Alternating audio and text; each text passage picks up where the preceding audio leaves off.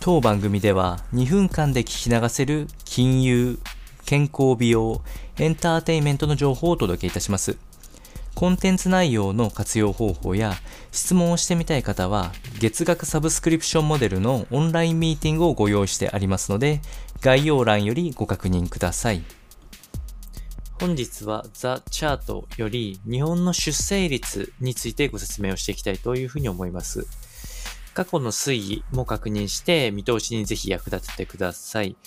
出生率から紐解く、えー、指揮者の見解も紹介していきます。まず、2020年度の出生率は1.34人、出生数は84万人ということで、で出生率自体は5年連続の低下になっていて、過去最低だったのは出生率1.24人なので、えー、かなり前進してきていることが挙げられます。で出生数は過去最低を更新し続けていて、今84万人となっております。で見通しに関しても2021年度っていうのが出生数かなり減少していく見通しで、えー、理由は2つほど挙げられております。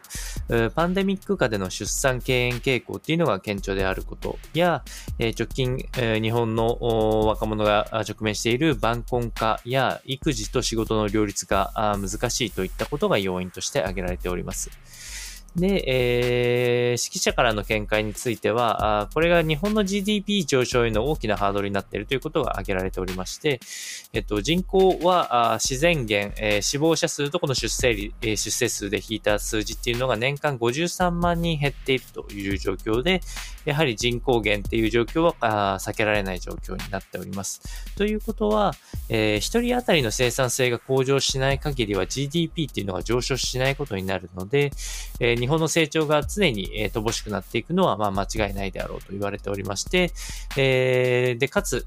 生産性向上というのが不得意とされている日本の社会においてはかなりデメリットが大きい、え、お話になっていきますので、まあ、今後、世界全体で見ると、え、どういう傾向があるのかなとか、そういうのも今度調べていきたいなというふうに思っております。